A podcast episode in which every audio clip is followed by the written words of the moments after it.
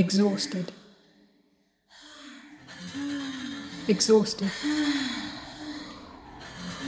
Exhausted. Exhausted by my time between the thighs of two dozen lovers. Exhausted from thinking about thighs as mountains, hips as ridges, pubes as forests struck by light and the sky below bubbling and everything down there baked like pastry sugared over when the wind's still searing and the shrieking sun wrenches bits and makes them see through. Exhausted from thinking about.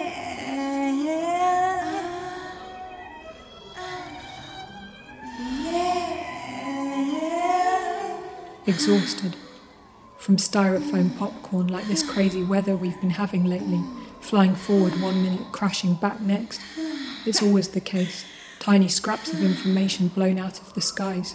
Officials are saying it could be human intervention. Technical failure, time fizzing out. I don't know where it goes, and I've looked everywhere.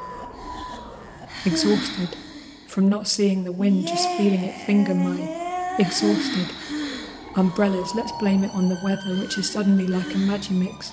It's hard not to take time personally. Exhausted, thinking about dying words.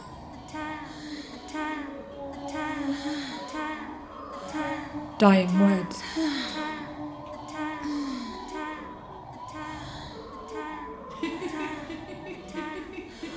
dying words.